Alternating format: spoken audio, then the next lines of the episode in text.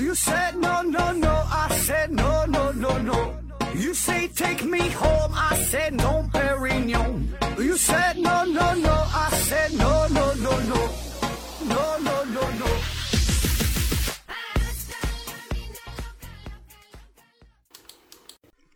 拼命探索，不计后果。欢迎您收听《思考盒子》，本节目由喜马拉雅平台独家播出。呃，先给自己做一个小广告。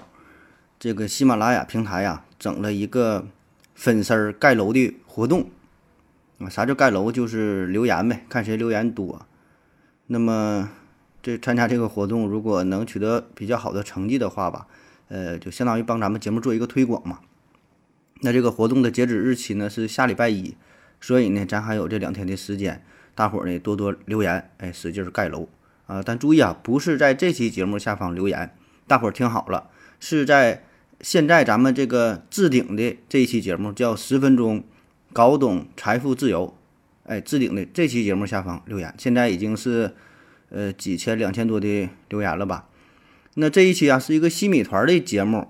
呃，不是新米团的朋友呢，只能试听前面这一小段哈，但是无所谓哈，你你不用听啊，这个留言不耽误啊，你打开之后，在下边呢随便说点啥都行，呃，尽量呢有点这个营养成分啊，那实在你实在不爱说，你就随随便反正都行吧，发挥你们强项嘛，对吧？你灌水嘛，这就你们都是很在行，平时都废话连篇的，就是这回换个地方聊天，你在节目下方愿意说啥就说啥啊，呃，但是注意哈，这个。注意自己的言行，别给自己干封号了哈，别整那些乱七八糟的，咱就好好聊天啊。嗯，成功的话呢，就是帮我增加一些曝光率啊，帮我做做宣传呗，就相当于。嗯，反正先感谢各位听友啊。嗯，我觉得反正一个人你咋留个十条二十条的，应该也不算费劲儿，对吧？咱这么多听友呢，干个几千层应该不在话下啊。嗯，好了啊，咱先这样，看这个看看大家伙的。表现哈，看看大伙儿的表现。那进入今天正经的节目，还是聊聊俱乐部这个话题。呃，今天聊的这叫门萨俱乐部。门萨啊，我想很多朋友都已经听过。呃，就是高智商的人，非常出名的人聚在一起整了这么一个俱乐部。平平常常可能智商都得是一百四五往上。那么关于这个俱乐部是谁创建的？这帮出名的人聚在一起又干点啥事儿？呃，普通人哈，如何加入到这个俱乐部当中？这个俱乐部有什么秘密的好玩的地方啊？咱今天呢就详细聊一聊门萨俱乐部。那咱先说说门萨这俩字是什么意思哈？门萨英文呢叫做门萨，那 M E N S A，你看这跟拼音一样嘛，莫恩门萨萨嘛。它这个发音呢是这个这个词儿啊是源于拉丁语。那在拉丁语当中呢，门萨啊这是圆桌的意思。圆桌就大伙坐一起，平等哈，非常平等，没有等级的区分，坐哪都一样啊。嗯，所以呢，这个俱乐部当中也不管你的什么社会地位，不管你家里有多少钱，不管你是当官的，你是富二代呀，你是大明星啊，不重要啊。在这个俱乐部当中，大伙儿都是平等的，没有高低贵贱之分。呃，唯一的区别可能就是有一些人呢智商高一些，有一些人的智商呢更高一些啊，都是高智商人在一起。呃，最开始啊，这是在一九四六年，嗯，在英国的牛津，由澳大利亚人叫罗兰德·贝里尔和英国人兰斯·韦林这俩人撮合在一起，这么创立了这么俱乐部。这个贝里尔呢是个律师，韦林呢也是律师哈，可能因为这个都是律师的身份，俩人结识在一起。呃，然后这韦林同时还是个科学家啊，俩人当然也是都很出名啊，就偶遇了。偶遇之后呢，就发现有共同的兴趣爱好，就是喜欢研究这些幽默智力题儿。一些高难的题啊，怎么解题，怎么去难为别人儿，俩人唠的挺开心。然后呢，就突发奇想，要不咱就编几套这个这这这些幽幽默智力题儿啊，然后让大伙儿去做这些题，看一看这个大伙儿的智商，测试一下，整些挺烧脑的问题。哎，没想到这个想法吧，很成功，大伙儿反响很好。就整了这么一个小试卷之后呢，大伙儿都很感兴趣。玩嘛，对吧？其实大伙儿咱都有这种想法，呃，就都想证明一下自己比别人稍微聪明一点儿，呃，起码呢想检验一下，说自己的智商到底怎么样啊，都挺感兴趣。那就有越来越多的人纷纷的加入到了他们组织的这个测试当中。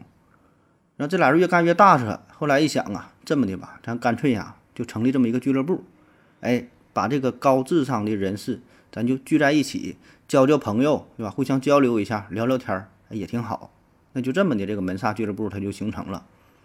呃，然后他们的口号啊，他的口号叫“为人类利益出发，确认、培养以及巩固人类智商，鼓励开发研究人的智力本能特征和用途，为其会员提供宝贵的智力刺激、交流和发展的机会。”这口罩，这个这口罩，这个口号啊，这口号真是不咋地哈，不知道哪个爹想的，整的这么复杂啊，挺高端的事儿。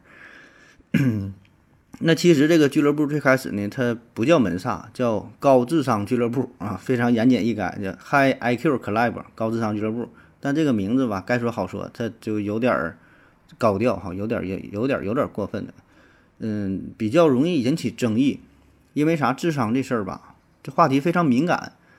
嗯，道理很简单，因为智商本身嘛，这个是一个先天性的特征，呃，必然呢，有一些人比较出名，有一些人呢相对就不那么出名。那一定会有一部分人的智商是低于总体的平均值，对吧？这是一种客观存在。所以呢，如果你过分的强调高智商啊，把这个俱乐部名字就冠以高智商这种称呼的话，呃，感觉呀就和这个人类生而平等这个观念有一些抵触啊，不太友好啊。所以你你你这个名儿给人一种好像高高在上的感觉啊。那么经过了研究之后。呃，就没敢叫这个名儿啊，最后呢就叫门萨，就是更强调这种平等性嘛。那在这个成立之初到现在哈，你看这么长时间，嗯，他们一直也是秉承着一个原则，就是中立，呃，非政治，非盈利啊，这个大的原则啊，到现在也没改啊，反正官方是这么说的。所以呢，在这个社团当中，咱说一切种族、一切民族、各种肤色，不管你的国籍、年龄。你的教育的背景、你的政治背景、你的宗教信仰等等等些这些什么社会关系都无关紧紧要啊，在这里人人家根本不看这些事儿啊。入会的标准很简单，就有一个智商高啊，智商超过一百三也就 OK 了啊。当然，具体到不同的国家，可能会有一些呃略微略有不同哈，有一些小的调整。比如说在咱们国家，咱是要求年龄在十八岁以上才能参加这个考试，才能入会啊，太小了也不行啊。那迄今为止，这个门萨俱乐部总共呢是拥有十多万名的会员，呃，遍及世界各地啊，一百多个国家地区都有这个这个门萨门萨俱乐部的成员。其中呢，英国和美国的人数是最多。那除了南极洲以外，哈，在各个大洲，在四十多个国家都有他们的分支机构啊，就是说你可以在这考试，也不是说非都得去英国参加这个考试才行啊，各个地方都有自自己的这个小的分支机构。那么在这个成员当中呢，人员的分布也是极其的广泛啊，里边有呃科研究科学的、文学的、艺术的等等哈，有这些领域的呃顶级的天才啊。当然，更多的人呐，可能都是这种默默无闻的呃普通人啊，这个是居多。那目前为止说这个最年长的会员是一百零三岁，呃，最小的这个成员才两岁，呃，两岁智商就达到了一百五十六啊，这是有这么个记录。那说这么多的出名人聚在一起，在这个俱乐部里边干点啥呢？你说说这帮人对吧？男男女女的还这么出名，当然得来点刺激的游戏了。那最常见的呢，就是玩这个二十一点游戏呀、梭哈呀、桥牌呀，反正就是打扑克这方面呗，对吧？这个挺锻炼人的。还包括前边比较流行的什么三国杀呀、什么剧本杀呀，都有都玩。反正就是怎么烧脑怎么来呗啊！当然他们玩的这个水平。呃，那是相当高了，对吧？这咱普通人跟他玩，可能就说白了，你名牌的状态，比如斗地主，你名牌跟人家打，你都看不明白，你也你也玩不过人家。那还有呢，比如说一起探讨一些幽默智力题的这个解答的方法啊，看看谁有更好的解决的方案呐，或者是原创一些有挑战性的试题呀，啊，反正就是锻炼自己的大脑呗，哎，互相出题难为对方。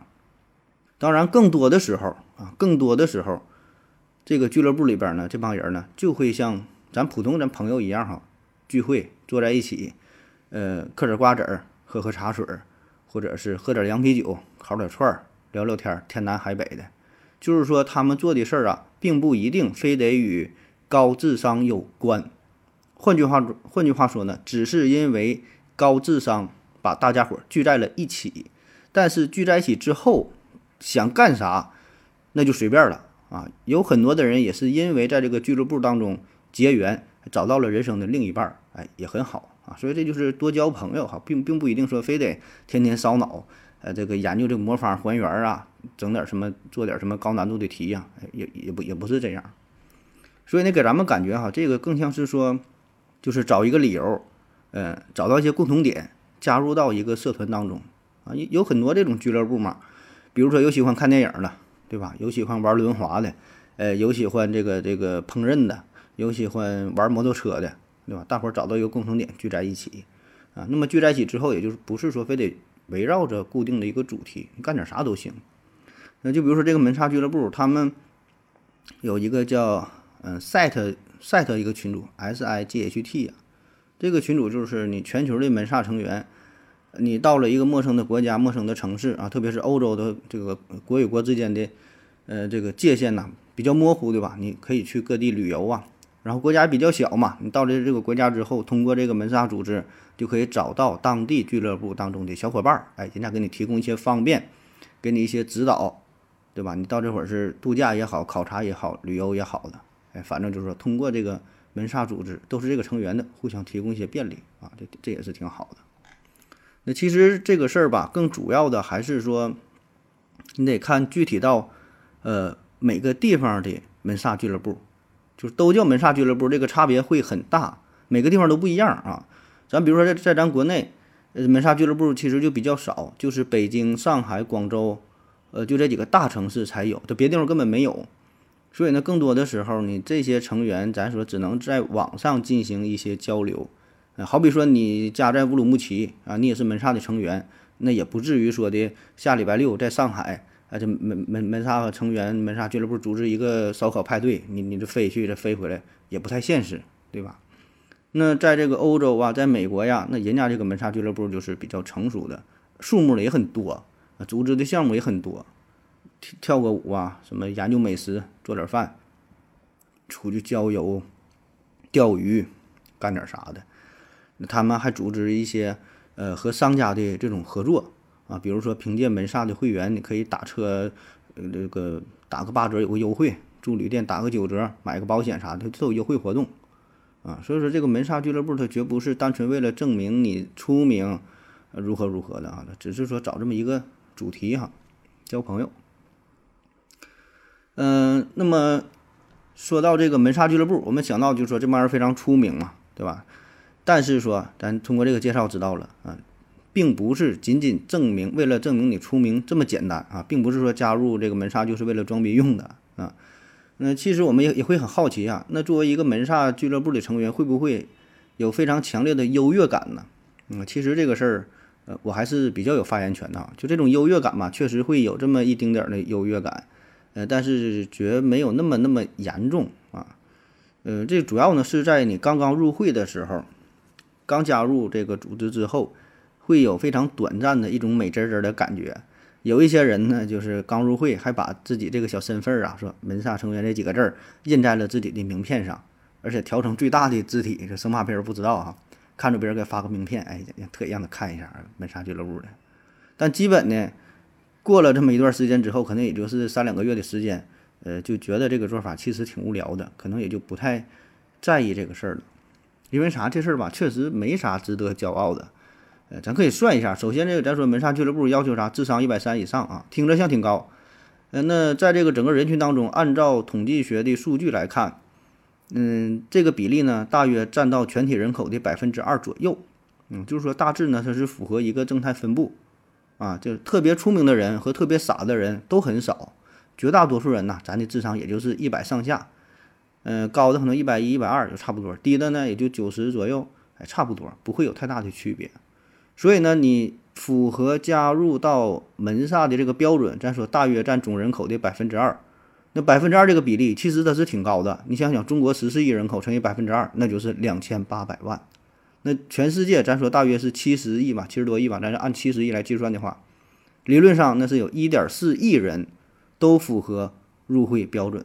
你想想，假设你们单位有一千个人的话，那么就有二十个人，呃，符合加入门萨俱乐部的要求。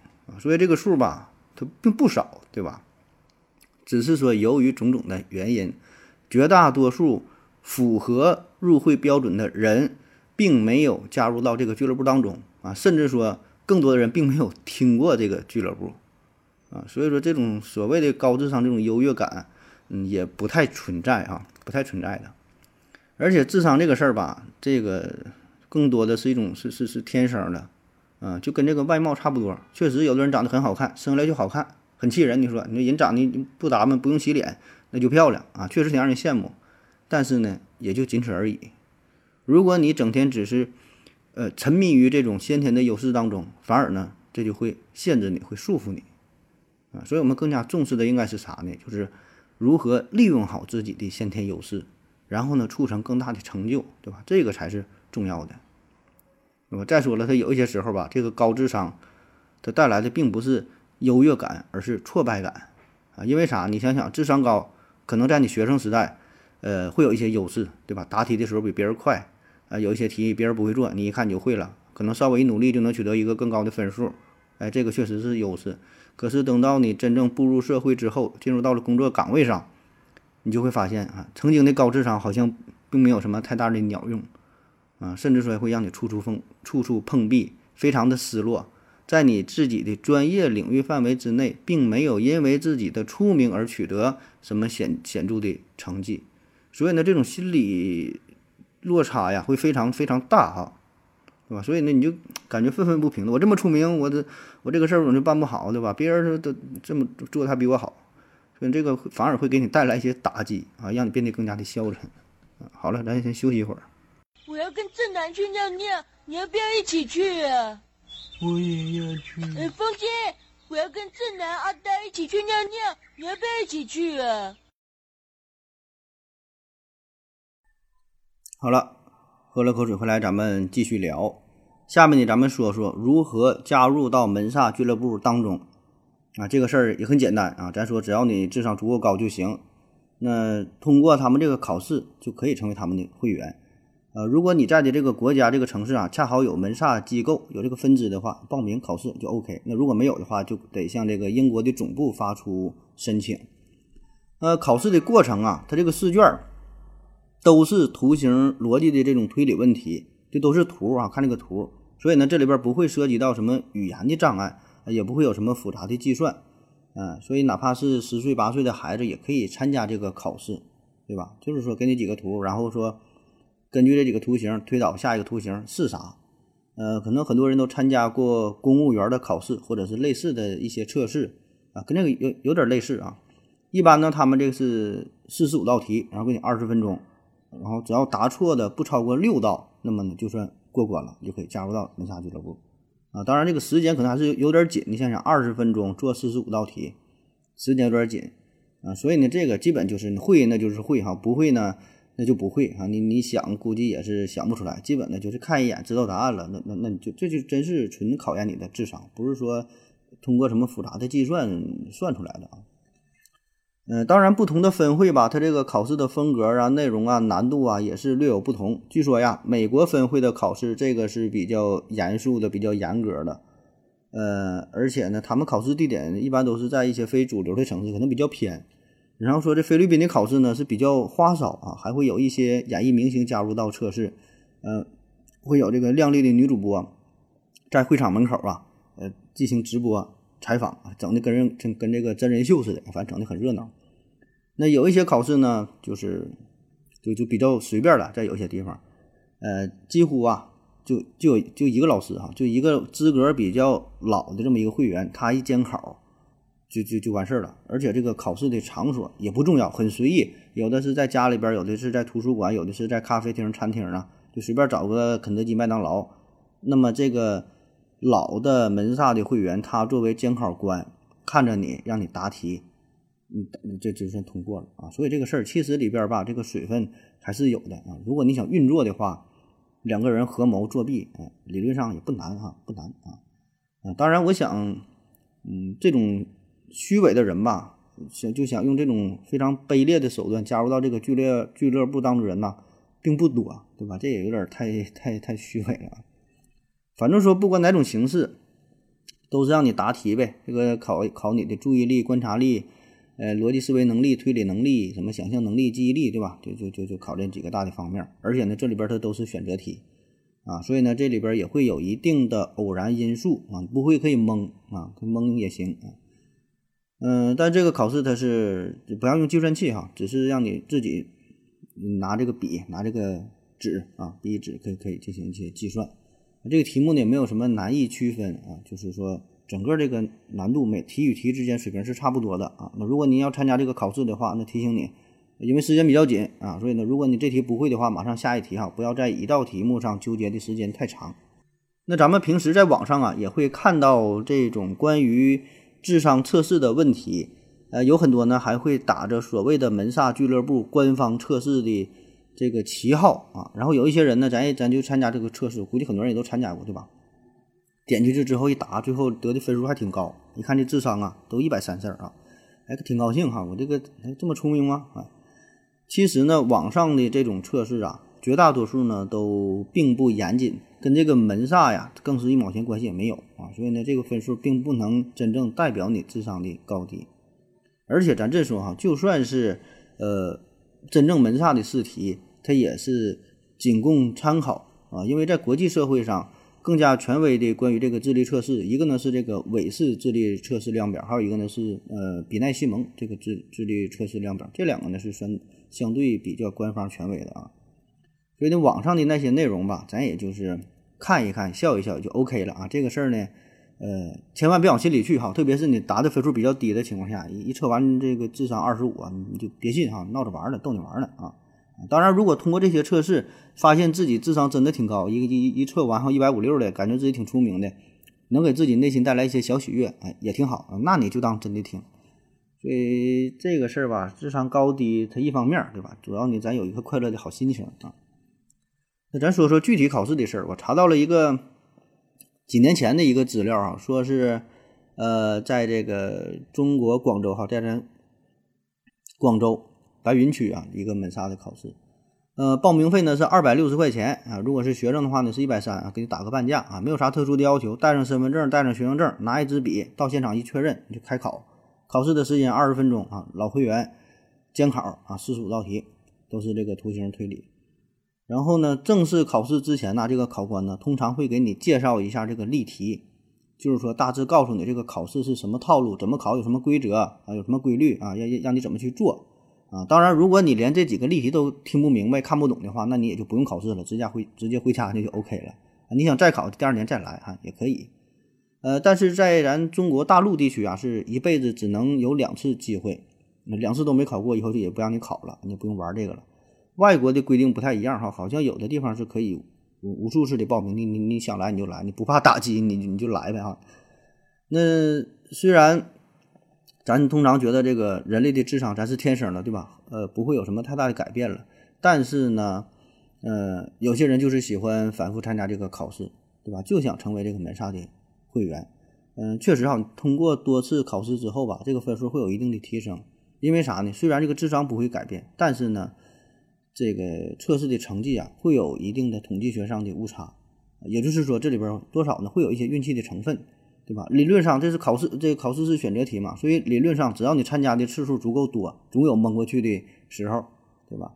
再有呢，就是你多次参加这种测试之后，你会有更丰富的经验。那有统计显示说，第二次呃参加考试的时候，面对这些试题啊，你这个平均分呢会比之前提升五到六分。而且这里边还有一个更更重要的原因啊，就是它这个试题有很多是重复的啊，特别是有一些考试机构，它也不那么严谨，它就那么几套试卷，这是一样的。有地方可能就一套两套试卷，所以呢，这个题库当中题呀，它基本都一样。你把这个题库当中的题你记住了，呃，其实也是挺容易通过这个考试的啊。所以在一定程度上可能呃也挺好。这个不是证明你聪明，能证明你这个记忆力呃这挺强的哈，这题都记住了。那在正式考试之后。考官们呢就会把这个答题卡呀密封起来，呃，然后咱中国地区呢是统一送到这个香港的考试中心，因为香港的这个门萨中心是成立的比较早哈，这也规模比较大的啊，咱都是送到香港统一判卷。一般呢是在一到两个星期之后就会通知你过或者是没过啊，这个具体的成绩这是保密的，呃，因为啥呢？这个毕竟啊，这个测试的结果就代表你智商嘛，这个比较敏感啊，不管你过和没过。这是都不好，对吧？就是说你过了加入到这个门萨组织之后，大伙儿一说你多少分，你多少分啊，这玩意儿攀比哈、这个低的这总会有高低之分的，不太好。那如果你没通过的话，分数特别低啊，一测哎，你这智商啊二十六，可能也会带来一些打击啊。所以这个分数是不告诉你的哈，只告诉你过和没过。那据说呀，除了官方的考试，还有一种进入门萨的方式哈。为啥说据说？这个我是在网上查到的，因为网网上的信源这玩意儿咱也不知道啊。说这个门萨哈，这这就是说他们呢会接受二百多种的测试成绩，作为证明你属于人类排名靠前的百分之二的这个高智商人群的证据啊。比如说这个 GRE 呀、SAT 呀、GMAT 呀等等哈，就是你通过这些比较难的测试了。也间接的代表你就非常出名嘛，啊，也可以成为这个门萨的成员。那在入会之后啊，正式成为门萨成员之后，你得交钱，还得得交保护费。这个年费呀，美国呢是美国是每年六十三美元，英国呢是四十五英镑啊，中国香港呢是二百五十港元。呃，当然如果符合一些条件呢，可以给你这个打折一些优惠哈。在香港呢，二十一岁以下的这个会员呢是打五折。呃，在美国呢，这个会员家庭当中出现了第二位门萨成员。呃，这个第二第二个人的年费呢是打六六折，嗯，这地方还不一样。那在这个比如说你交了一年年费哈，期满之后，如果第二年你还没交钱，那那你停止缴费，马上给你开除门萨的这个会籍啊。但是老会员如果你就开开除之后，马上把钱补上，这这还能续啊，还是这个成员，所以这个钱它这很好使啊。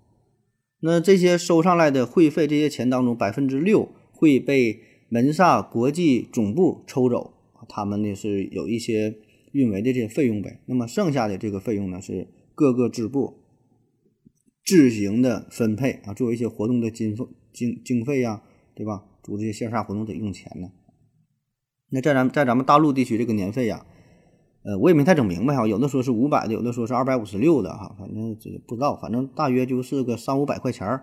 呃，在听友当中，如果有门萨组织的朋友，这个这个可以留言哈，分享一下，呃，个人的这个心得哈，说出一些细节上的事儿。那么，成为门萨会员之后有啥好处呢？一个呢，就是基本呢每个月都会给你发一个电子邮件，哎，这里边呢有一些关于呃最新的一些科学上的成果啊，一些论文呐啊，一些链接呀，可以看一看。然后呢，也会给你寄点这个这个月刊杂志啊，跟这个科学啥有关的看一看。然后呢，他们呢还会不定期的组织一些线下的活动，啊，有兴趣呢也可以去参加一下。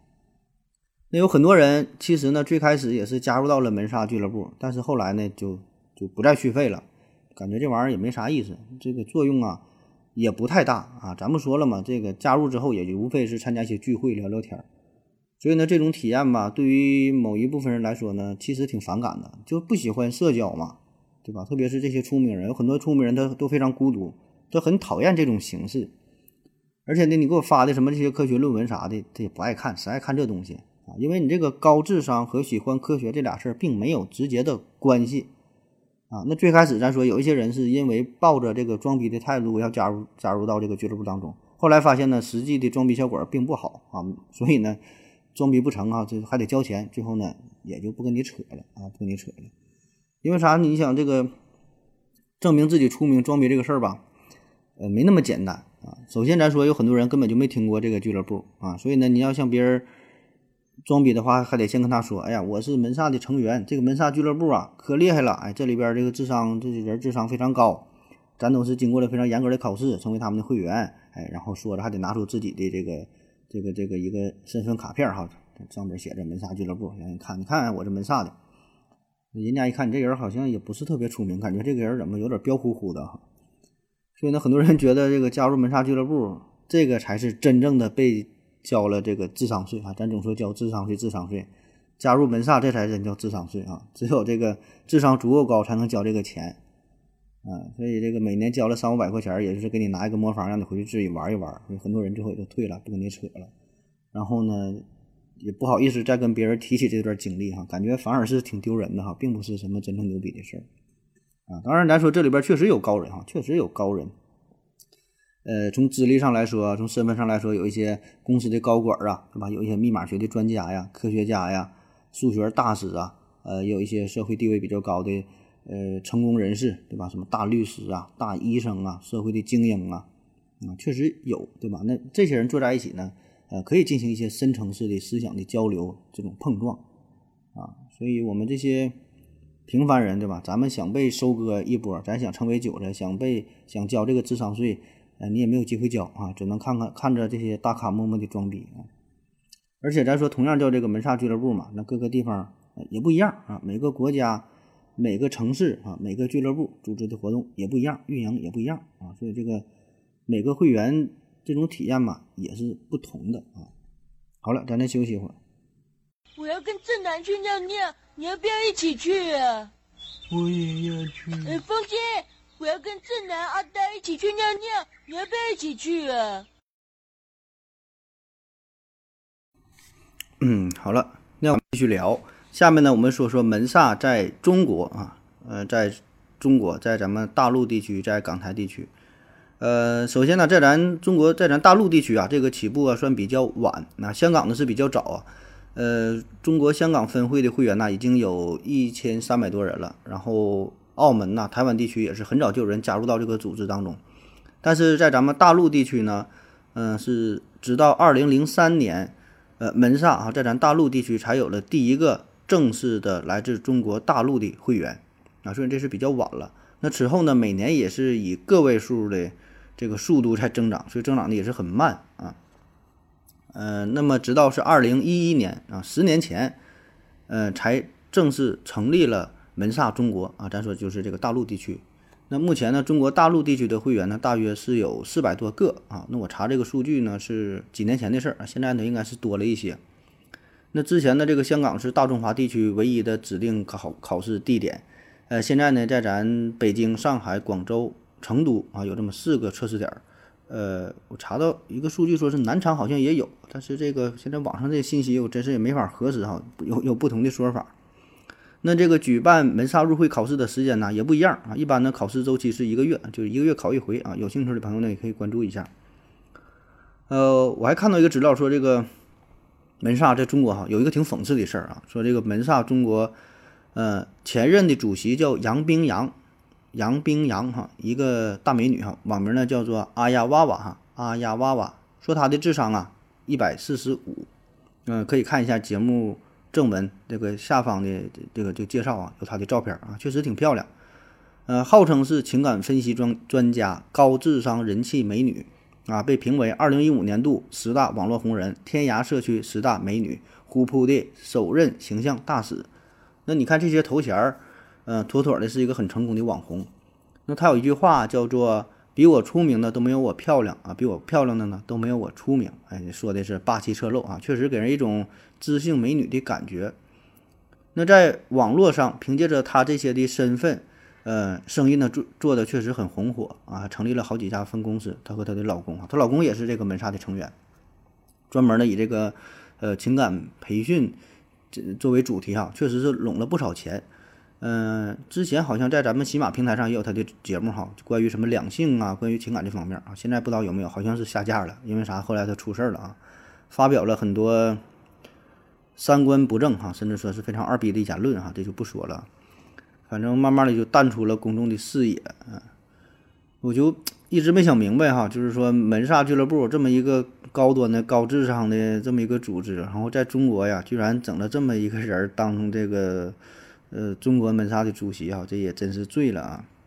好了哈，说说下一个主题啊，嗯，说说这个门萨俱乐部当中这么多出名的人，他们都是干啥的啊？他们的本职工作都是啥？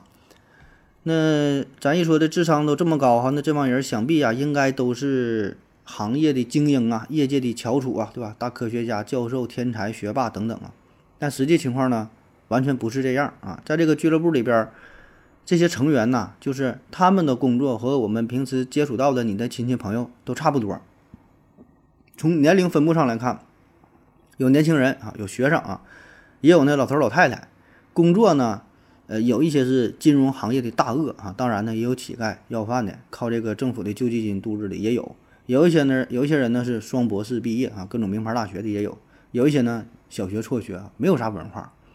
有一些是 IT 从业者呀，呃，有有这个数学老师啊，卡车司机呀，厨师啊、主播呀、演员呐、艺术家呀、农民呐、警察呀、消防队员呐等等等等，就是这个行业的分布非常广泛。换句话说，只是他们的智商比较高啊，但是他们的职业分布非常广，干啥的都有啊。同时呢，也并不意味着他们在自己的领域当中就非常优秀啊，就是说他可能就是一个普通的厨师啊，做的菜呢也不比别人好吃啊，就是一个普通的警察，就是一个普通的演员而已啊。所以呢，这个出名和这个工作吧，就是这个关系其实是挺微妙的。如果你所从事的这个行业啊，恰好能与你的优势啊相关的话，能很好的结合在一起的话，比如说哈，你是门萨成员，你很出名，那么你从事的这个行业需要大量的计算呐、推理呀，那么自然那确实会有一些优势，对吧？但是呃，我们绝大多数人，我们从事的这个行业并不需要这方面的能力啊，对吧？比如说你当个厨师，你说你智商高低有啥用？你智商高做菜，并不比智商低的人做菜他就好吃，对吧？所以我说，你这这个这个出名，在很多时候对于我们的工作来说，并没有什么直接的关系，并没有给你带来特别大的作用。而且呢，咱现在都流行这么一句话嘛，嗯，这这这，起码在咱现在这会社会上，就是很多人认为嘛，就是说你要想成功的话，或者说取得更大成就的话，智商啊只占很小一部分的比重，更重要的是啥呢？情商。那么情商高可以给你带来人脉，结交更多的朋友，搞好关系，这个才更重要。啊，我想很多人也非常认同这个观点。然后同时呢，咱还有一句老话啊，上帝是公平的，关上一个门，给你打打开了什么一扇窗。所以呢，这帮人既然智商这么高了，想必呢情商就会非常低，对吧？而你情商一低呢，在社会上混不下去啊。所以呢，他们实际的这个表现哈，在这个社会上混的好像并没有想象中的那么美好。呃，甚至说会比那些智商稍微低，但是情商稍微高的人，这个还不如人家。对吧？你玩的没有人家整的明白啊啊！当然这句话吧，多少有一些玩笑的成分哈。这个并没有统计学上的数据，呃，支持以上的观点啊。而且呢，咱说情商这个事儿吧，这里边确实有很大的差异。而且我一直觉得情商这就是一个伪概念哈，并不存在所谓的情商。很多时候这个情商吧，情商低，他只是说你没遇到一个对的人，懒得理你，懒得跟你说啊。遇到志同道合的朋友，谁都是瞬间变成话痨。对吧？遇到不对的人、错的人，懒得跟你说什么什么情商高低，根本就不存在啊！这事儿咱就不展开说了哈。这个咱还是说这个智商，说这个门萨俱乐部啊。所以呢，在这个门萨俱乐部当中哈，咱们只注意的、注重到的呢，就是他们的这个智商很高啊，忽略了忽略了情商这一块儿。其实这个呃智商的高低和这个情商也不并不一定成正比。有的人智商高，情商也高；有的人这个智商低，的情商他也低，对吧？所以在这个俱乐部当中，也有那种智商、情商双高的混得成功的，就啥样都有，啥样都有啊。那咱说几个门萨俱乐部当中的非常有名的人哈，说说这个俱乐部里边有啥狠人呢？比如说比尔盖茨、霍金这二位也是门萨的成员，还有国际象棋大师卡斯帕罗夫啊，就是和这个呃电脑深蓝下棋那位啊，还有数学家陶哲轩，获得过这个菲尔菲尔兹奖嘛，对吧？都是名人，都是门萨成员。当然，这几个人啊是有待考证哈，反正我觉得不太靠谱啊。呃，只是一些小报为了博人眼球，然后说他们也是门萨的成员，我是没找到一个特别特别信源可靠的这个这个资料啊。哎，反正就是瞎扯呗，就听个热闹呗。咱介咱还介介绍几个这个外国的明星啊，也是门萨的啊，这个真假就更不知道了啊。呃，最有代表性的呢就是罗文·艾金森哈，罗文·艾金森智商呢是一百七十八啊，这人你可能没听过。他的另外一个名字叫做憨豆先生啊，这个艾金森。那他呢，在成为正式成为这个艺人之前呢，是牛津大学电机工程学的博士啊，智商一百七十八。后来呢，也是因为偶然的一些机会吧，然后走上了这个演艺圈的道路，天天的装傻充愣逗人开心。实际上，他比全世界百分之九十点九九九九的人都出名啊，就故意。只有非常非常出名的情况下，才能显得非常非常傻哈，给你给你给给你带来快乐哈，这个是真正的大师啊。还有这个大导演哈，昆汀，昆昆汀啊还是昆汀啊，就是这个低俗小说啊，杀死比尔，这罪恶之城这几个都是他的这个代表作。呃，这位呢也是没上过大学哈，但是呢十四岁的时候就开始写剧本，智商呢高达一百六啊。据说呢他也是门萨的成员。还有这个世界名模哈，大模特辛迪克劳夫啊。他居然是哈，居然是西北大学化学工程系毕业的，这真是难以置信哈。本来呢，他是一心想成为工程师，后来一不小心，长得实在是太漂亮，身材太好了，没有办法啊，不得不这个靠脸吃饭，成为了世界名模。本来人家是一个工程师，还有这个夏奇拉，就是唱那个世界杯那个主题曲的哇卡哇卡那个，智商的一百四。那么最让人意想不到的是谁呢？这里边的门萨成员谁呢？麦当娜啊。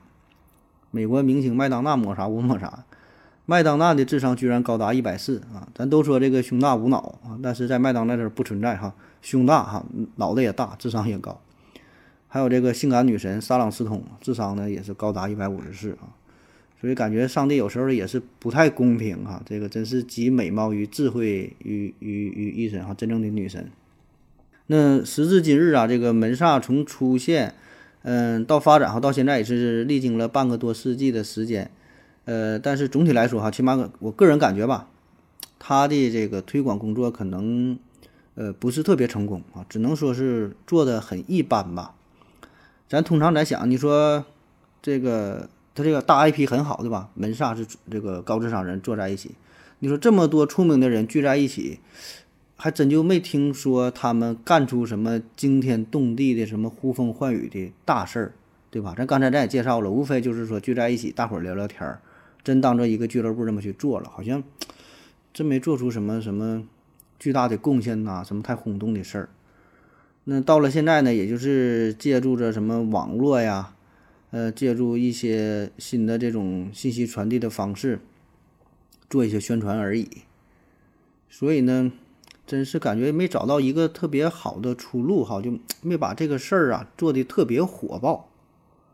那你看以前呢，这个门萨呢也是也是曾经也挺努力的哈，他们也也挺没有办法啊。最开始啥呢，也是想打这个名人牌，借助名人效应，然后做一些小宣传。他们曾经邀请过著名的科幻作家阿西莫夫，呃，让他呢是当选为副主席，就是利用名人效应嘛，想想想想推推广一下。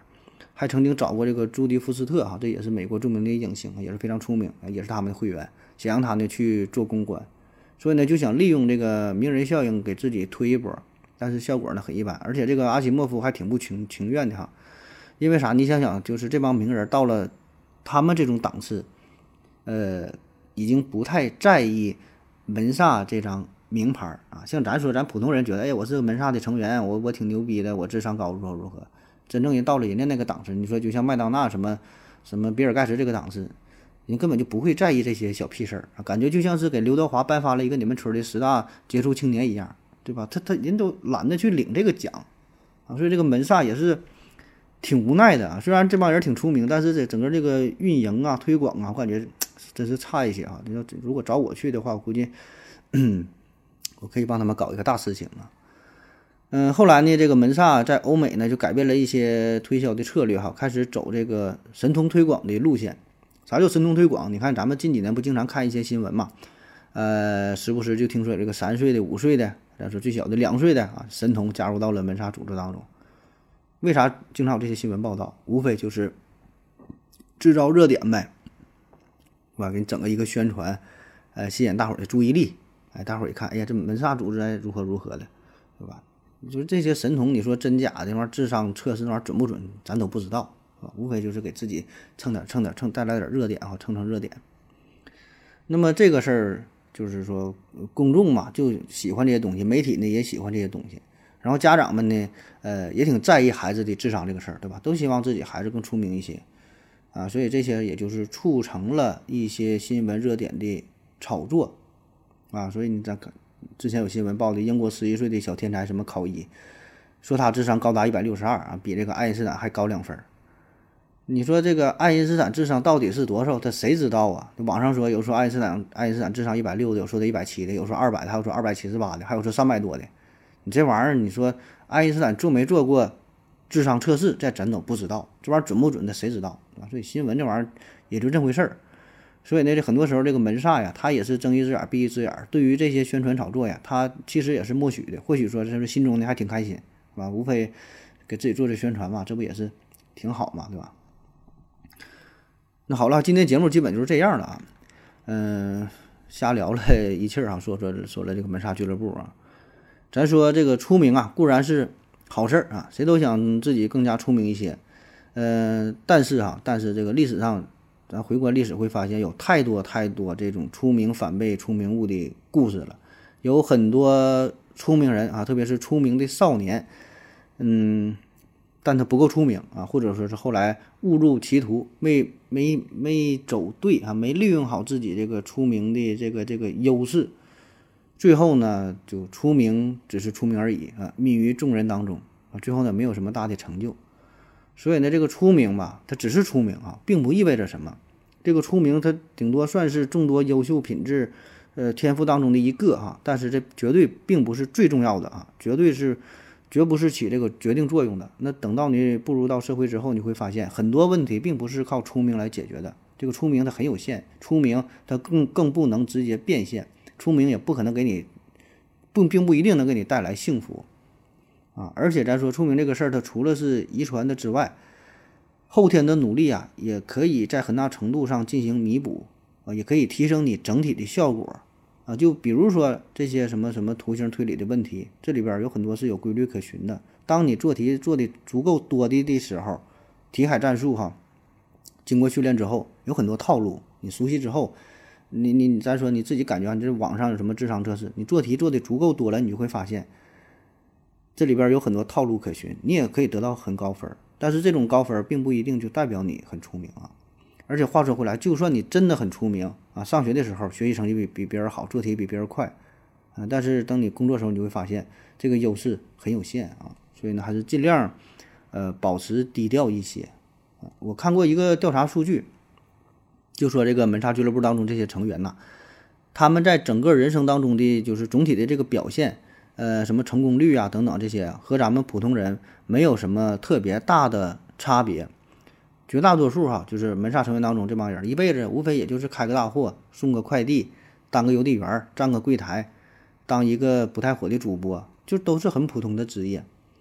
而且呢，在这个日常生活当中，如果你真的被贴上了所谓高智商的标签儿，这个也不是什么好事儿。不是什么好事儿啊！不要说以为这人很出名就很好，其实，特别是咱这社会上哈，一说这个人很出名，这个人往往啊很危险。真正出名的人不会让你知道他很出名。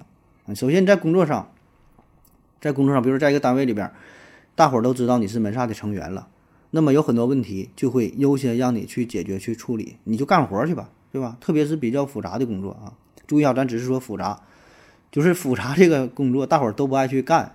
但是呢，这个工作本身又和出名没有什么关系，它很繁琐，大伙儿都不爱整。然后老板就会说了：“你不是门萨成员吗？你不出名吗？你这问题这复杂，你你去解决吧。啊，给你一个表现的机会，给你一顿夸，给你戴高帽啊。啊，这时候呢，弄得你还挺不好意思，没法拒绝，对吧？所以呢，平时就会付出的更多，但是并没有相应的回报啊。然后人家说能者多劳，哎呀，你这么聪明，这么厉害啊，这给一顿夸。那再有就是说，在犯错误的情况下，犯了同样的错误。啊处理同样的问题都犯错误了，那你一定会先批评你，因为啥呢？大伙觉得你出名啊，你这么聪明，你怎么还能犯错误呢？对吧？这个问题你应该很好的解决才对。所以呢，他们就会给你提出一个更高的标准啊。所以很多情况之下，这种高智商并没给你带来什么真正的好处，反而是无形当中增加了很多的负担。所以真正聪明的人，他不会暴露出自己的，反而是让人觉得人傻乎乎的，干活最少挣钱最多，对吧？人性无非就是这样嘛，对吧？你说你真的聪明好吗？并不一定哈。除非你真的可以享受这种被别人赞美、呃高智商、啊出名的这种这这种感觉，你你就很享受这种感觉啊，那可以啊。那还有一些人，呃，主要是以出名，呃，主要是以青年人居多。那在找工作的时候，会在自己的简历上写着：“哎呀，我是门萨俱乐部的成员，感觉这是自己加分的项目，对吧？可以让这个考官，让这个 HR 眼前一亮啊。”那等到你真正入职之后，你就会发现，但凡有个什么考试，有个什么什么培训呐，什么领导呢，都会说：“哎呀，这个不用猜了，这次考试保证又谁谁谁第一了。”那毕竟人家门萨成员他出名啊，所以呢，就会给你带来很多的压力啊。因为咱说了，这个出名这个事儿跟你本身的业务能力并没有直接的关系，甚至说是没有任何的关系。他只是出名，他能闭着眼睛把这个魔方给还原了，呃，能在短时间内把一个这个拼图啊什么拼完了，但这事儿跟你的业务能力它。有一毛钱关系吗？对吧？啥也没有。但是在老板的眼中，他不这么认为，他觉得这个门萨成员你出名，你就应该啥事儿都第一名，你就样样精通，你就应该啥都会。所以呢，当一个人有了足够多的社会阅历之后，就会发现很多时候很多事儿啊，咱并不需要跟别人说啊，特别是出不出名这个事儿，你自己知道也就足够了啊。很多时候你并不是真正的出名，你表现出来的那种出名那叫傻。就算你真的出名啊，那就会隐藏在自己的内心深处，不必逢人去说，逢人去讲啊，自己心里有点逼数就足够了。霍金曾经说过，那些吹嘘自己高智商的人。都是失败者啊！People who boast about their IQs are loser。好了哈，今天节目就这样，感谢您各位收听，谢谢大家，再见。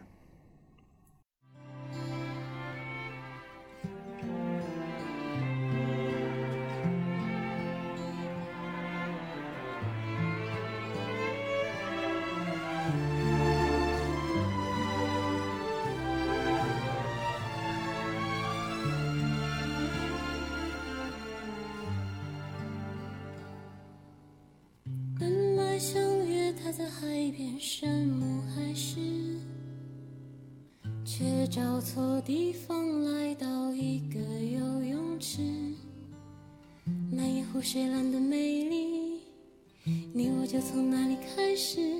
蓝色的涟漪铺展一段回忆。